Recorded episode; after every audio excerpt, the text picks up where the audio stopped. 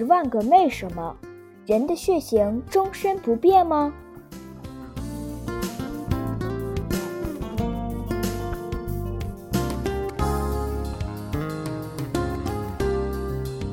经过多年的研究，对 ABO 血型系统的本质已经有了相当充分的了解。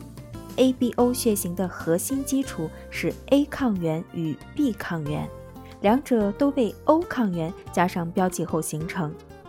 A 抗原分子上有 A 标记物，B 抗原分子上有 B 标记物，标记物需由对应的转移酶嫁接上去，故 A 血型的人有 A 转移酶，B 血型的人有 B 转移酶，AB 血型的人有 A 和 B 两种转移酶。而 O 血型的人则两种都没有。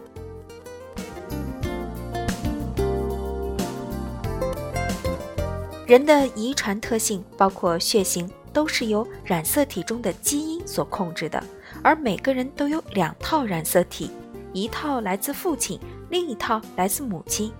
决定 ABO 血型的基因位于九号染色体，属于显性遗传模式。因此，有些相同表型的人，其基因型却是不一样的。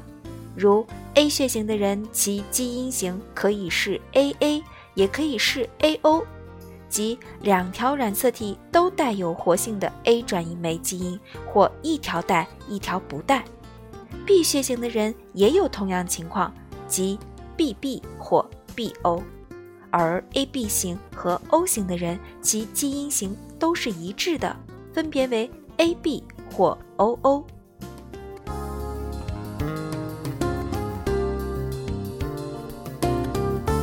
根据孟德尔定律，后代的两条染色体各来自其父母的两条染色体中的一条，因此 ABO 血型的遗传模式是形成 AB、A、B 和 O 型血型的概率。各为四分之一，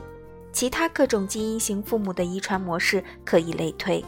ABO 血型在人群中的分布因不同种族会有些差异，但总体来说是 O 型最多，A 型和 B 型次之，AB 型最少。